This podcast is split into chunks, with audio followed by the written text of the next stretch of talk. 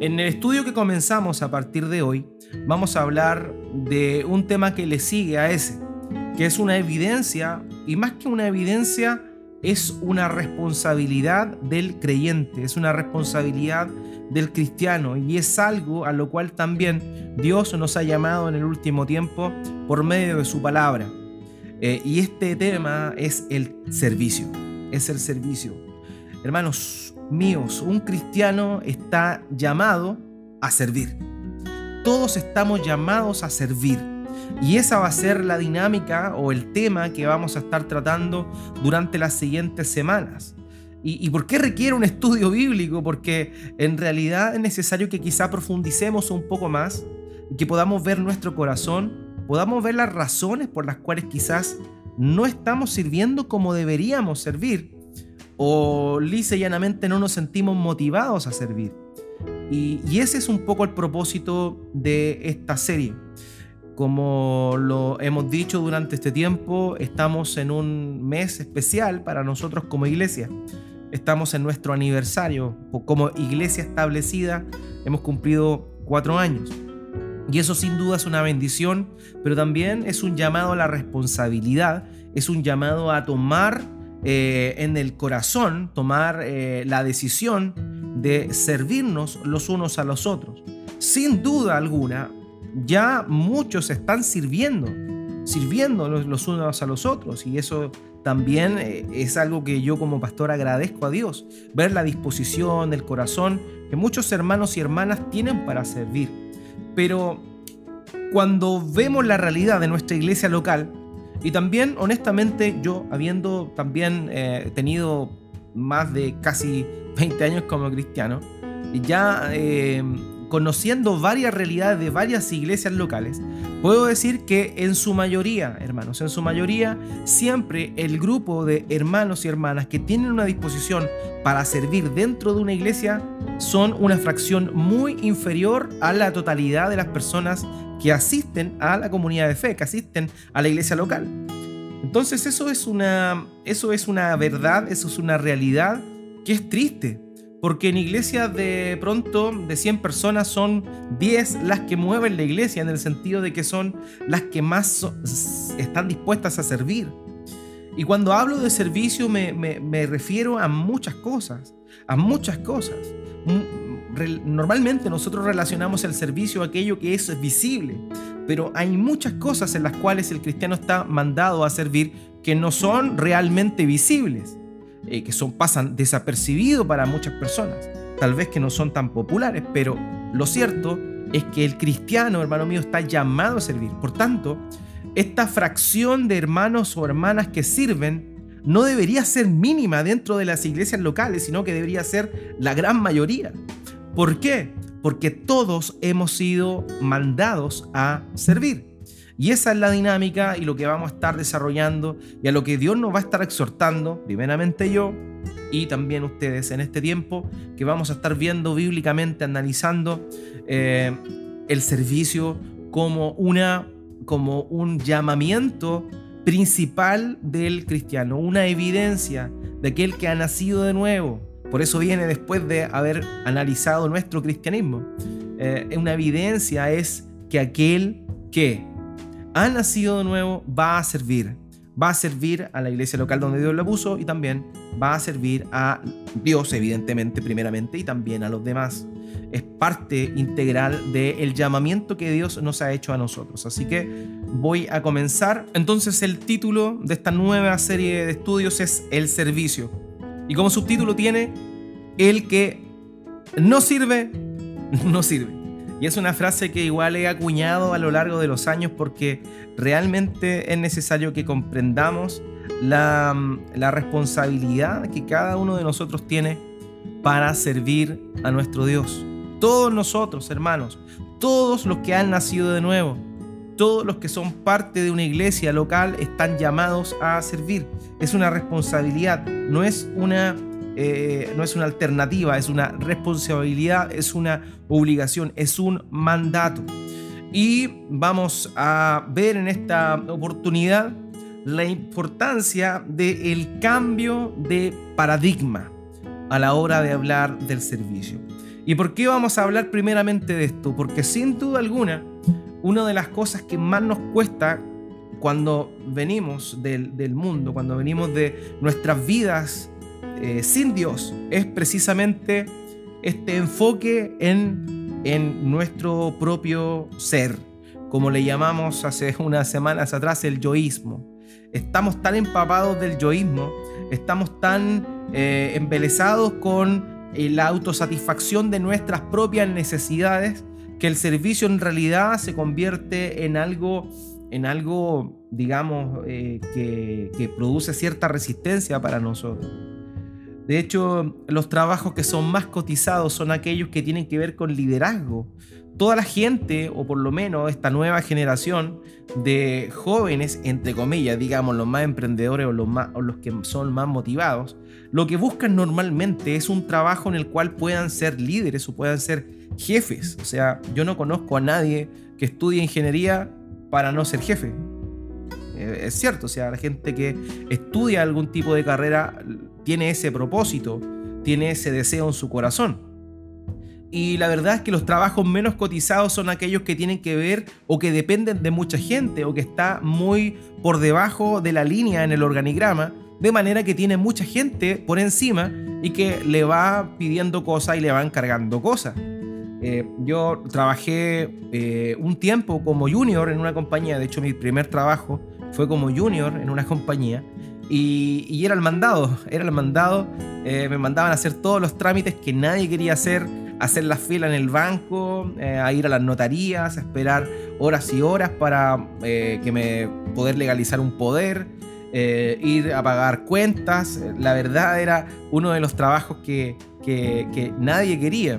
Y fue mi primer trabajo y le agradezco a Dios por ello, porque honestamente me ayudó a comprender muchas cosas. Me ayudó a comprender la importancia del servicio.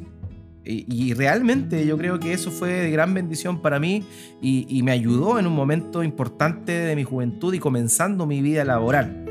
Y bueno, Dios fue tan bueno y también pude tuve la bendición de, poder responder bien en el trabajo que rápidamente me, ascendieron a otro cargo. Pero fue un, buen trabajo, fue una buena experiencia el hecho de poder, eh, digamos, ser el goma en ese sentido, de poder eh, ser enviado a todas aquellas cosas que nadie quería hacer. Y, y lo cierto es que ese tipo de trabajos no son muy apetecidos por las personas pero son necesarios, son necesarios. Y hemos visto nosotros que el Señor Jesucristo ha mostrado eh, a lo largo del Evangelio de Marcos, que ha sido el Evangelio que hemos analizado durante este último año.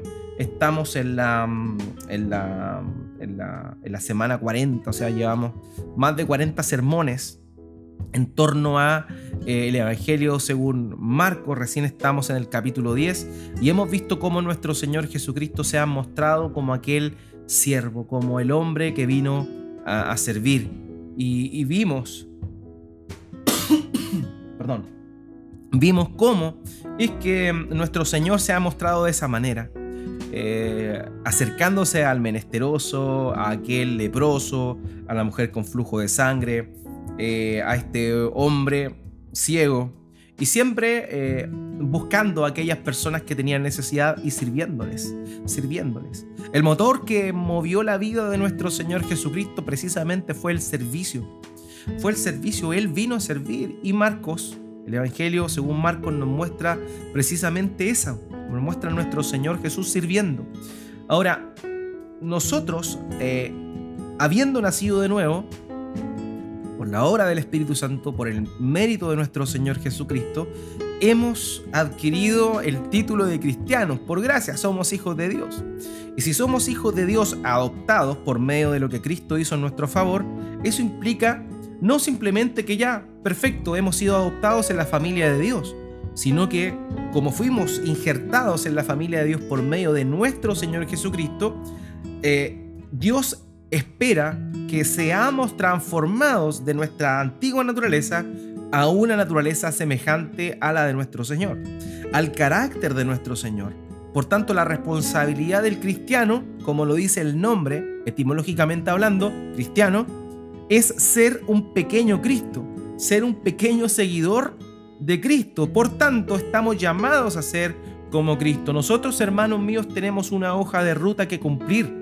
Tenemos una responsabilidad y esa es el servicio, servir a Dios, que implica también a la vez servir a nuestros hermanos en la fe, aquellos que están con nosotros en la iglesia, en la iglesia local donde Dios nos ha puesto, y también a nuestro prójimo, a las personas que no están dentro de la iglesia, que están afuera y que necesitan que nosotros como buenos emisarios, eh, que nosotros como buenos emisarios podamos representar lo que Dios eh, hizo lo que Dios representa por medio de nuestras acciones y también de nuestra predicación. De manera, hermanos míos, que estamos llamados a servir porque nuestro Señor Jesucristo es el servidor por antonomasia, el mayor, el supremo. El arquetipo del servidor es precisamente nuestro Señor Jesucristo y todos aquellos que estamos en Él estamos mandados a servir, estamos llamados a servir Debemos, hermano mío, servir. Porque el que no sirve, no sirve. Vea Marcos capítulo 10, versículo 45, un pasaje que analizamos en los sermones, un pasaje que correspondería, de acuerdo a muchos autores, a muchos pastores, al corazón del Evangelio de Marcos.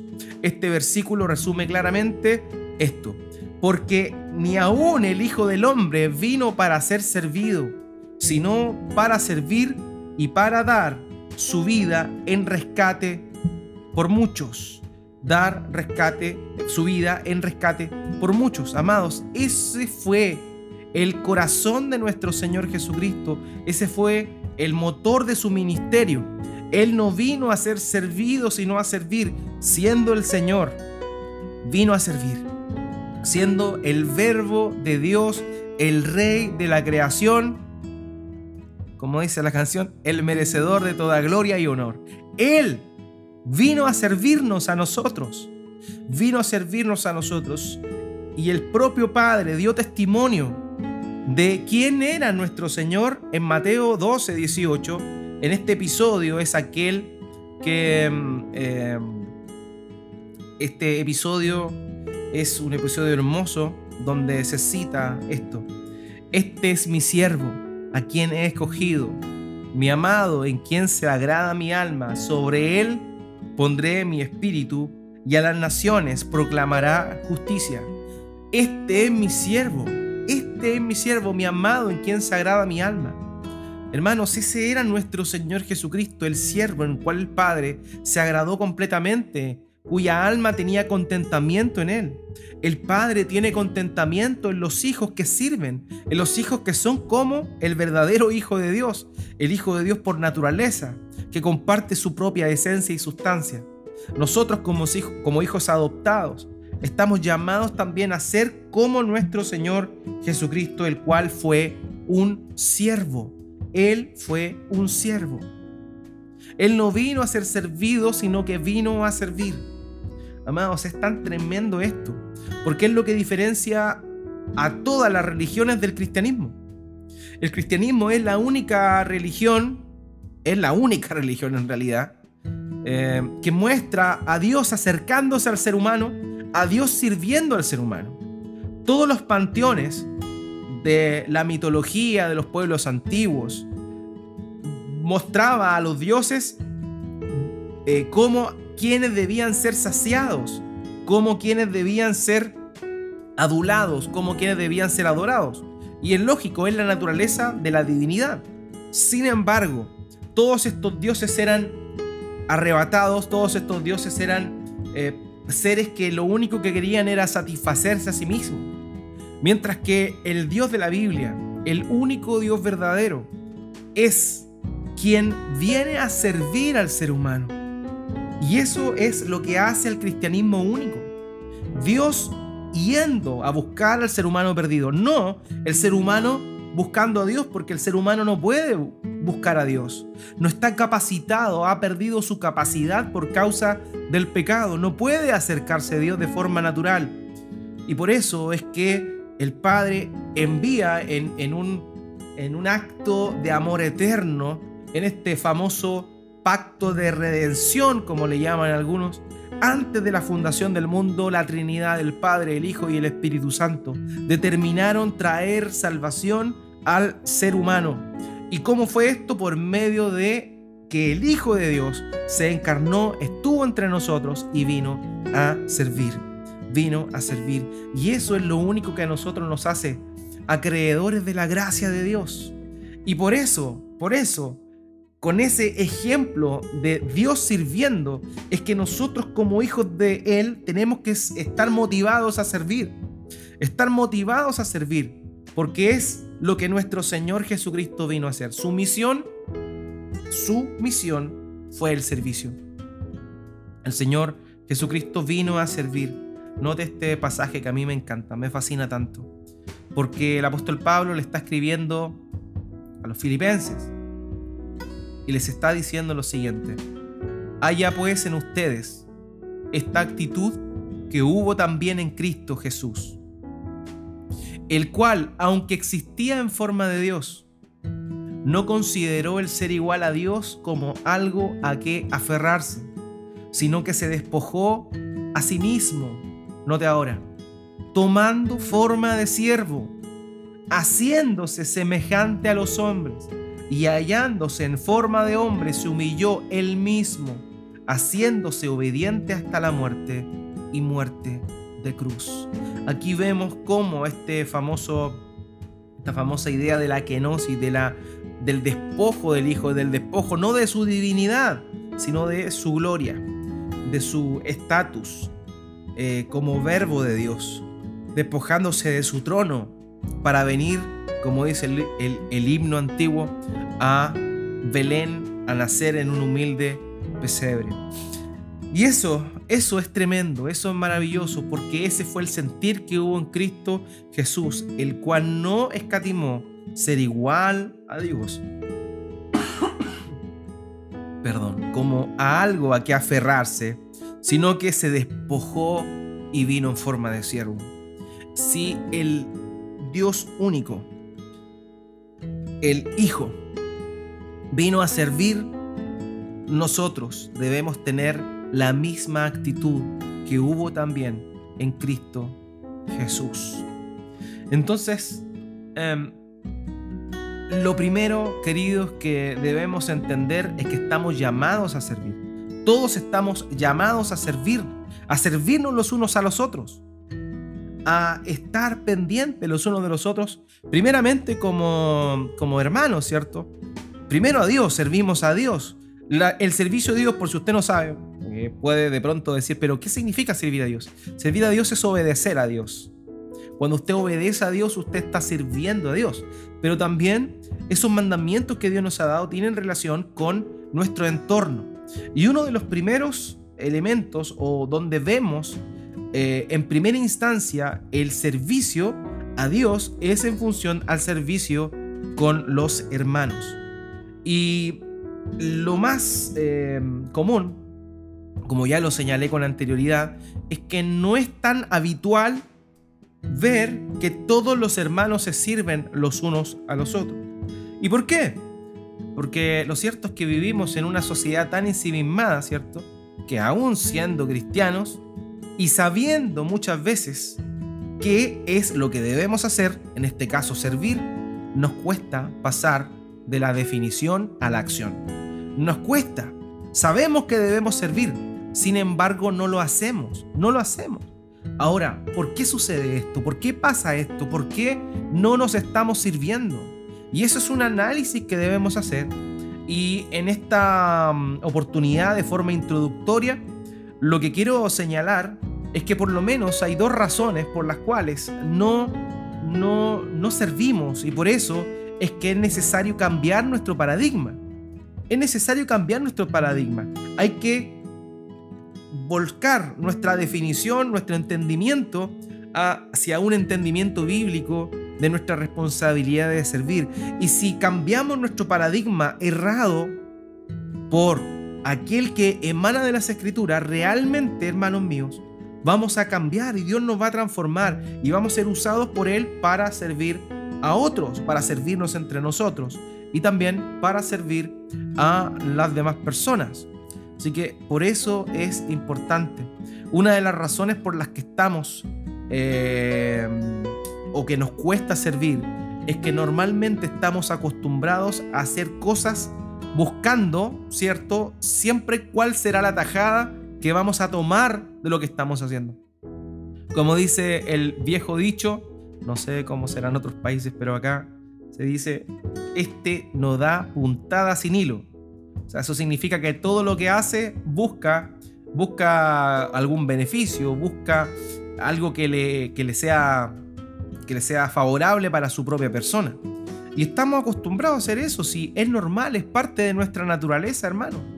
Es normal, o sea, ninguno de nosotros trabaja, trabaja gratis, todos esperamos recibir en primer lugar un reconocimiento por nuestra labor y también una, una paga por lo que hacemos trabajamos, ¿cierto? Para poder subsistir, para generar ingresos.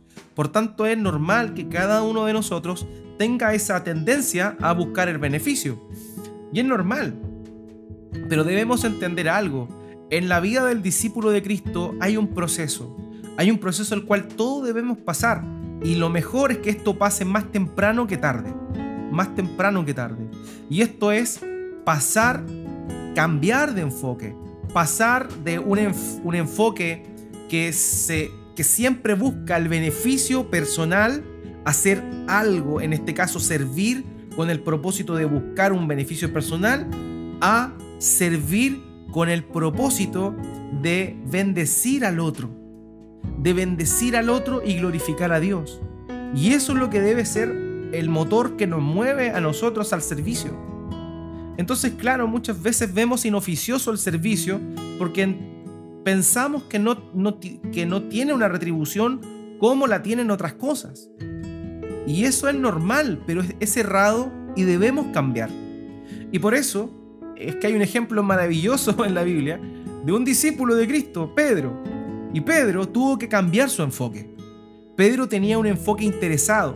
Pedro hacía cosas pensando en lo que iba a recibir y ese era su enfoque primeramente. Veámoslo en un texto que también analizamos cuando eh, en semanas anteriores vimos eh, eh, Marcos, pero en esta oportunidad estamos viendo el pasaje en Mateo capítulo 19, versículo 27. En ese contexto cuando, cuando el Señor dice que es imposible que un rico entre el reino de los cielos, ¿cierto? Por su riqueza, ¿cierto? Y entonces Pedro le respondió en el versículo 27 de Mateo 19, mira, nosotros lo hemos dejado todo y te hemos seguido. ¿Qué pues recibiremos? ¿Qué pues recibiremos? O sea, eh, el apóstol Pedro acá estaba preocupado, sabía, estaba al tanto y, ciertamente tenía, había renunciado a varias cosas. Y vemos más adelante la respuesta del Señor Jesucristo que nada de lo que uno haga eh, o sea, que no hay nada que uno haga por Dios y su reino que no vaya a tener recompensa. Eso es claro, sin embargo, aquí vemos el corazón de Pedro. Pedro estaba preocupado de qué iba a recibir él, qué iban a recibir ellos que habían renunciado a tantas cosas, que habían dejado tantas cosas. Ese era el corazón del Pedro antes de la muerte del Señor Jesucristo, antes de negarle tres veces antes de perder al Señor Jesucristo y quedar desesperanzado por aquella magna traición que había eh, hecho para con el Señor, negándole. Este es el Pedro antiguo, este es el discípulo inmaduro. Pero este discípulo inmaduro que hacía las cosas pensando en la retribución, y vuelvo, vuelvo, vuelvo a decir, no significa que no vamos a tener retribución, porque no hay nada, Dios no es deudor de nadie. Dios no es deudor de nadie y todo lo que hagamos para su gloria, ciertamente recibiremos una retribución, aunque eso es simplemente gracia. Es simplemente gracia. Ya, eso hay que dejarlo bien claro. No hay nada que hagamos por Dios en el servicio a Dios que no vaya a ser recompensado.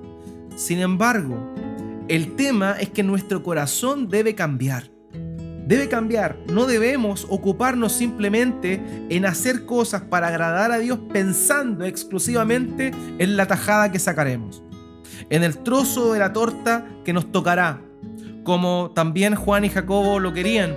estos eh, primos del Señor Jesucristo, uno quería sentarse a la derecha y el otro a la izquierda. Ellos querían tener los lugares más importantes. Eso, ese era su afán, estar en los primeros lugares.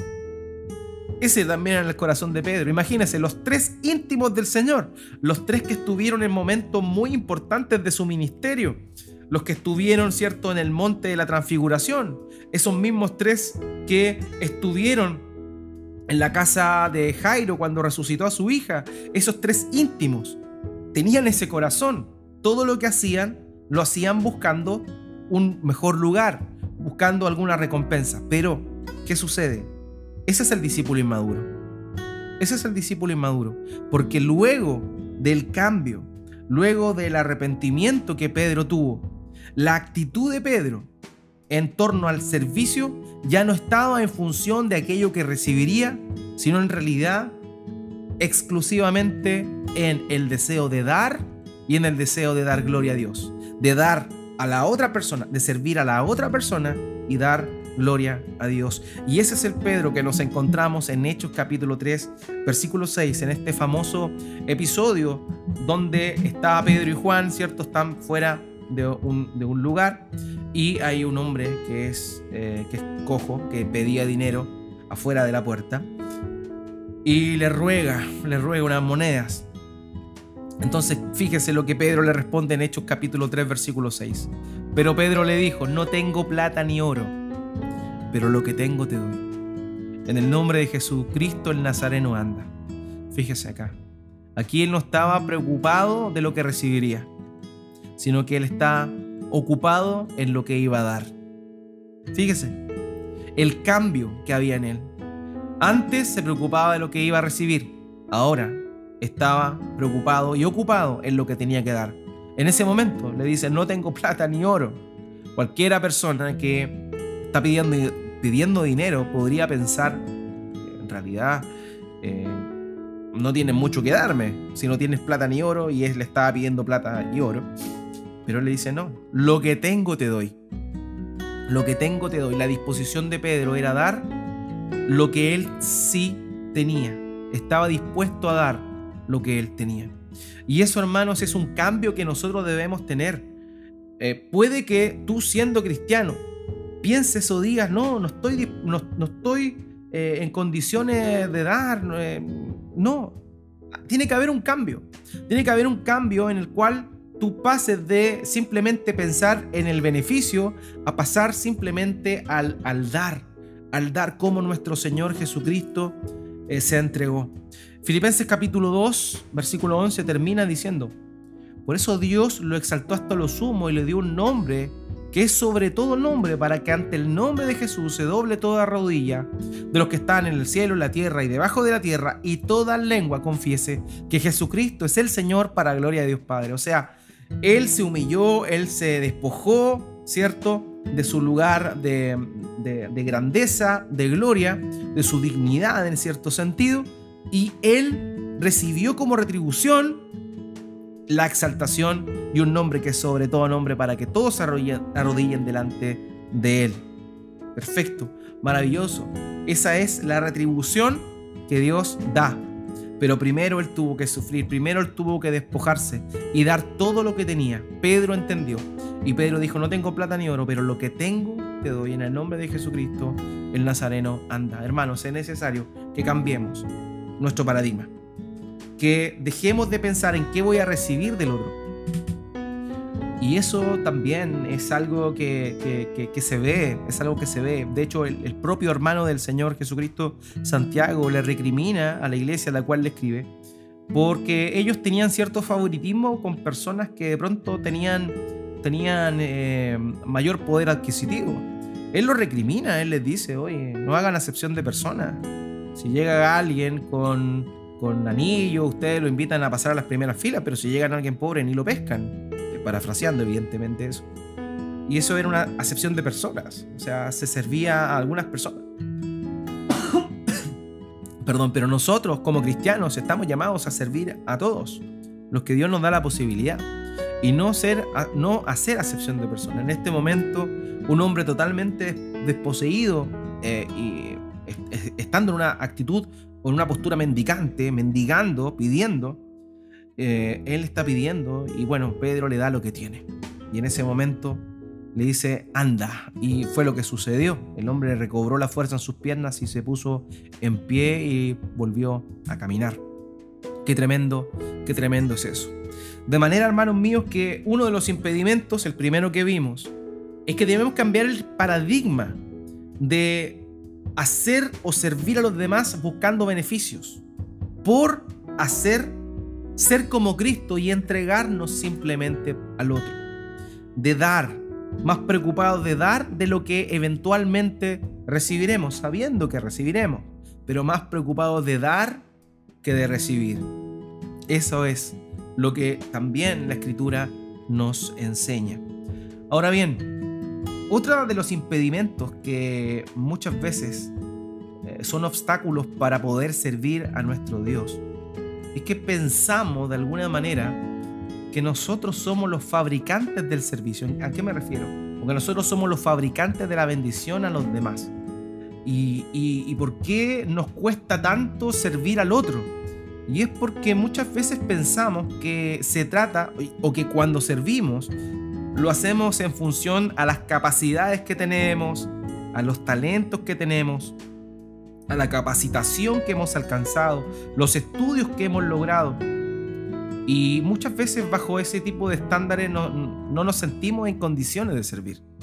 O sea, hay quienes dicen, no, pero si yo estoy recién, no me gusta, no soy bueno para hablar, eh, en realidad em, no tengo mucho que aportar, mejor me quedo callado y ese tipo de cosas que son normales, son comunes.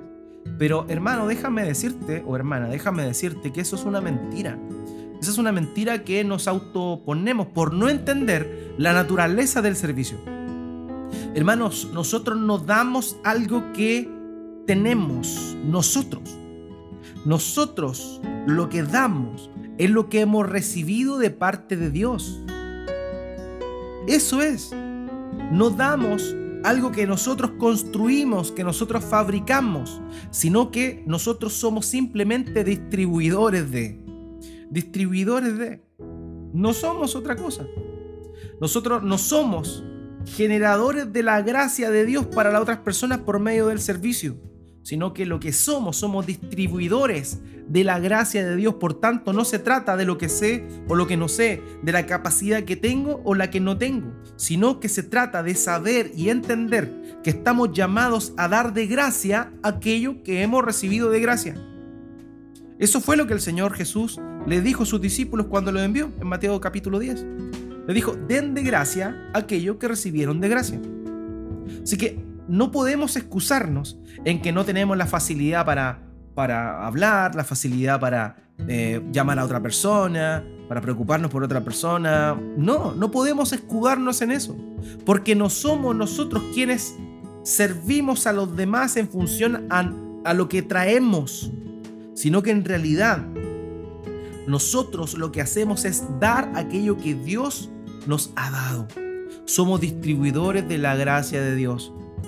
Solo Dios es rico, solo Dios tiene todo lo que el otro necesita. Nosotros no tenemos nada. Y lo que damos no proviene de nosotros, sino de Dios. Hermanos míos, cuando cambiemos el paradigma en función a eso, vamos a estar más dispuestos a servir al otro en lo que sea, porque vamos a entender que no se trata de nuestras capacidades. Muchas veces nos sentimos un poco, eh, no sé, como no, es que me falta aprender más, me falta conocer más. Sí, es verdad, tal vez te falta aprender más, te falta conocer más, pero lo que no te puede faltar es vivir aquello poco que sabes tal vez. Experimentar aquello poco que sabes, actuar en función a aquello que sabes. Y eso tú lo puedes hacer, porque es lo que Dios te ha dado. Y eso es servir. Nosotros somos distribuidores de la gracia de Dios, no generadores de la gracia de Dios. Así que no servimos con lo que tenemos, sino con lo que Dios nos ha dado. Y eso nos va a llevar a entender que todos estamos llamados a servir. No es algo que simplemente está eh, destinado a aquellos que tienen un, título ministerial, un anciano, un diácono, un líder de algún ministerio. De ninguna manera. Todo cristiano está llamado a servir, a servir y dar de gracia aquello que ha recibido precisamente de la gracia de la gracia de Dios. Volvamos a este pasaje. Fíjese. Pedro le dijo, "No tengo plata ni oro, pero lo que tengo te doy." ¿Y qué tenía? Esto. En el nombre de Jesucristo el Nazareno anda. ¿Se da cuenta? Él no tenía plata ni oro, pero lo que tenía era lo que había recibido de parte del Señor. Y era que él portaba el nombre del Señor. En el nombre de Jesucristo el Nazareno. O sea, a quien se le dio gloria por medio del servicio era a Dios y no al propio Pedro. Pedro no le dice, yo te voy a sanar. Pedro le dice, yo no tengo nada que darte. No tengo ni plata ni oro, pero lo que tengo te doy. ¿Y qué es lo que tengo? En el nombre de Jesucristo. Para que Jesucristo fuese glorificado. Para que Él fuese alabado por las demás personas. Esa es la diferencia, hermano. Esa es la diferencia. Nosotros somos simplemente canales de bendición de Dios. Dios nos usa como sus manos. Las manos no tienen mucha gracia. Las manos hacen lo que la cabeza, el cerebro les manda. Una mano sola no tiene ninguna gracia, sino está comandada por un cerebro. De la misma forma, nosotros somos las manos de Dios, servimos a los demás como medios en los cuales Dios está bendiciendo y derramando su bendición. Y la gloria es para Él, no para nosotros. La gloria es para Dios y no para nosotros. Así que no nos sintamos eh, incapacitados para servir a los demás. Porque lo que hemos recibido de parte de Dios es lo que tenemos para dar. Así de simple, no olvidemos cuando el Señor Jesucristo sanó a este endemoniado del, que venía de la región de los Gadarenos, ¿cierto? Y cuando él eh, queda en su juicio cabal, ¿cierto? Se viste nuevamente y quiere seguir al Señor, él le dice, no, no me sigas, anda em, a tu casa y anuncia las cosas que Dios ha hecho contigo. Y este hombre, que no tenía ni una gracia, había estado endemoniado quizá cuánto tiempo, la única gracia que había recibido era la misericordia del Señor. Y él volvió, volvió justamente allá. Volvió justamente allá y, anunció en Decápolis, es decir, en 10 ciudades, lo que el Señor había hecho con él. Eso es lo que había recibido, eso es lo que tenía y eso es lo que dio. No tenía más. No tenía teología, no tenía doctrina, no tenía nada, solamente aquello que Dios le había dado en ese momento. Él dio lo que había recibido. Así de sencillo, hermano. Todos estamos capacitados para servir de alguna manera u otra. De alguna forma u otra. Fíjese eh, que es necesario comprender que no se trata de lo que nosotros tenemos, porque puede que no tengamos nada. Pedro dijo, no tengo ni plata ni oro sin embargo, por medio nuestro Dios enriquece a las personas. A mí me, llena de gozo el escuchar de pronto a hermanos que, me dicen, pastor, no sabe lo mucho que me bendijo la palabra de Dios eh, que usted predicó. Y, yo, yo honestamente me siento indigno de eso, eh, pero también eh, siento que Dios es glorificado Dios es glorificado cuando uno es usado para la gloria de Él, solamente para Él. Somos instrumentos en su mano, no somos otra cosa. No somos otra cosa. puede que no tengamos nada que dar. Por eso mi oración siempre es que el Espíritu Santo toque los corazones pese a mi incapacidad, pese a mi deficiencia, pese a mi pecaminosidad. Pero que su palabra sea exaltada y que su Espíritu Santo se encargue de hacer lo que tiene que hacer con su palabra para que ésta no vuelva vacía. Y, eso, eso es lo que todo cristiano debe entender. Puede que no tengamos mucho, puede que en realidad eh, o no, no nos demos cuenta lo que tenemos, pero lo que tenemos es para darlo. Fíjese lo que dice Pablo aquí en 2 Corintios capítulo 6 versículo 10. Como entristecidos, pero siempre gozosos. Como pobres, pero enriqueciendo a muchos como no teniendo nada, aunque poseyéndolo todo. Esa era la manera en la cual vivía el apóstol Pablo. como pobres, pero enriqueciendo a muchos. Ellos estaban privados de cosas, sin embargo, por medio de su servicio a las iglesias, enriquecían la vida de los santos en todo lugar donde ellos iban, porque conocían al Señor, porque conocían su palabra, porque veían por medio de la vida de Pablo el carácter de Cristo reflejado en una persona. Entonces eso era saber, eso lo que él manifiesta acá, es saber que uno no tiene muchas cosas que dar, pero lo que da es aquello que proviene de Dios y que trae beneficio y bendición a los demás. Por eso es que estamos llamados a servir, todos nosotros estamos llamados a, a, servir. Fíjese que el único milagro que aparece en los cuatro evangelios, eh, en los tres sinópticos y en Juan, es justamente la alimentación de los 5000. Y esta, y aquí nosotros podemos ver en este milagro que aparece en todos los evangelios, la labor de un verdadero discípulo de Cristo a la hora de servir. Eh, ellos lo único que hicieron para alimentar a esas 5.000 personas fue dar algún tipo de, de sugerencia. De hecho, uno por ahí, cuando se dio cuenta que habían pasado varios días y que no habían vuelto a sus hogares, le dice al Señor, mándalo a casa. Esa es la sugerencia que nosotros damos, carnales, eh, dentro de nuestras posibilidades. ¿Cierto? Eso es lo que le dijeron algunos discípulos, mándalos a casa. Otro le dijo, aquí hay un muchacho que tiene cinco panes de cebada y dos pescados. Pero ¿qué, esto para, ¿qué es esto para tanto? Le dijo Felipe en esa oportunidad. Entonces, fíjese, fíjese cómo, cómo es que eh, lo único que hace el discípulo en rigor es nada, es nada. O sea, había un problema tremendo, había una gran necesidad y los discípulos estaban totalmente incapacitados para poder servir a estas personas. ¿Y quién fue el único que tenía la capacidad de servirles? Era el Señor Jesucristo, el único. El único que tenía el poder para servir a estas personas. ¿Y qué tuvieron que hacer los discípulos? Obedecer al Señor. El Señor les dijo, hagan que la gente se siente.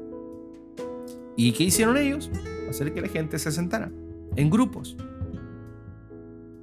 ¿Cierto? Eso fue lo que ellos tuvieron que hacer. Y luego, luego, el Señor Jesucristo les mandó a que recogieran los pedazos que sobraban para que no se perdiera nada. Pero eso era lo único que hicieron los discípulos. Lo único, lo demás todo lo hizo el Señor. Él fue glorificado, proveyendo, pero los discípulos fueron las manos que de alguna manera dirigieron la recepción de la alimentación que ellos requerían. Esa es nuestra labor. Hermano, nosotros no somos generadores de, sino distribuidores de la gracia de Dios. Hacemos lo que el Señor nos manda y damos lo que Él nos entrega para dar. No se trata de nosotros, se trata de Él. Nosotros somos canales por los cuales Dios quiere derramar bendición a los demás. Ahora, ¿qué tan dispuestos estamos nosotros a hacer ese canal de bendición? Y eso es lo que tenemos que preguntarnos. Warren Wiersbe, un pastor que falleció hace un par de años atrás, un vasto ministerio y largo ministerio, eh, definió el servicio de la siguiente forma. Él dijo, el servicio tiene lugar cuando los recursos divinos satisfacen las necesidades humanas por medio de canales amorosos para la gloria de Dios. Fíjese bien, el servicio tiene lugar cuando los recursos divinos, es Dios quien provee, satisface necesidades humanas, las necesidades que puede tener tu hermano, la, la fe, las necesidades que puede tener una persona que está ajena a la fe, que es incrédula, por medio de canales amorosos que vendríamos siendo nosotros, para la gloria de Dios.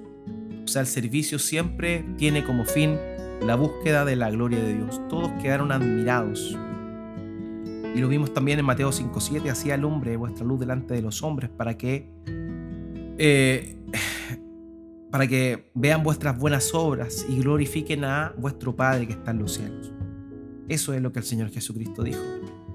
O sea, que nuestra buena obrar dé gloria a Dios. Eso es servicio dar lo que no tenemos, sino lo que Dios nos da para la gloria de Él. De manera que si cambiamos el paradigma y entendemos que simplemente somos canalizadores, distribuidores de lo que Él nos da, realmente tendremos la película muy, pero muy clara y podremos disponernos de mejor manera a servir. Primera de Corintios capítulo 15, versículo 10. Note bien esto, esto es, es tremendo. El apóstol Pablo diciendo lo mismo que acabo de decir.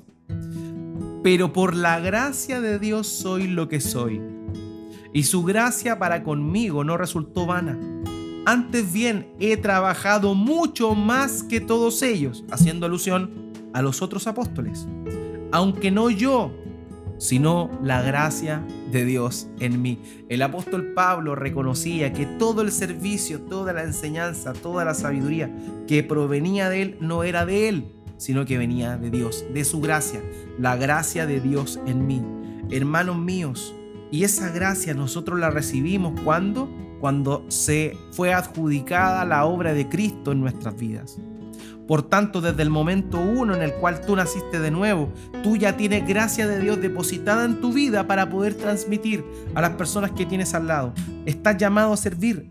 Estás llamado a servir. Tú y yo. Segunda de Corintios capítulo 9, versículo 8. Y Dios puede hacer que toda gracia, note el término gracia, abunde para ustedes a fin de que teniendo siempre todo lo suficiente en todas las cosas, perdón, abunden para toda buena obra. O sea, la gracia de Dios, la gracia de Dios nos ayuda a abundar para toda buena obra, para servir, para obedecer a Dios, para servir a los demás. Ese es, eso es lo que debemos entender. Dios nos ha llamado, nos ha salvado y nos da la posibilidad de servir, a pesar de nosotros. No pensemos que proviene de nosotros. Él nos usa como canales de bendición. Porque esa gracia la recibimos por medio de la obra de nuestro Señor. Efesios 2.7, a fin de poder mostrar en los siglos venideros la sobreabundante riqueza de su gracia por su bondad para con nosotros en Cristo Jesús. Amados míos, ese es nuestro llamado. Eso es lo que Dios nos ha ordenado. Por tanto, debemos cambiar el paradigma. Debemos cambiar de paradigma. En primer lugar, primer lugar, debemos dejar de pensar en aquello que recibiremos, aunque recibiremos, por servir a Dios a pensar simplemente en darnos y entregarnos como fue el sentir que hubo en nuestro Señor Jesucristo. Y en segundo lugar, debemos entender que no damos lo que proviene de nosotros, damos lo que tenemos porque lo que tenemos lo recibimos por la gracia de Dios. No somos fabricantes, somos distribuidores de su gracia. Cambiando esos dos paradigmas podemos comenzar y podemos darnos cuenta que estamos todos capacitados para servir a nuestro Señor. Amados, estamos todos mandados a servir. Todos y cada uno de nosotros estamos mandados a servirnos los unos a los otros de una manera u otra. Y eso era lo que quería compartir con ustedes durante esta, esta noche, este primer estudio. Así que lo dejamos hasta ahí. No sé si tienen alguna pregunta algún comentario, algo que, decir al respecto, amados. Buenas noches. Buenas noches.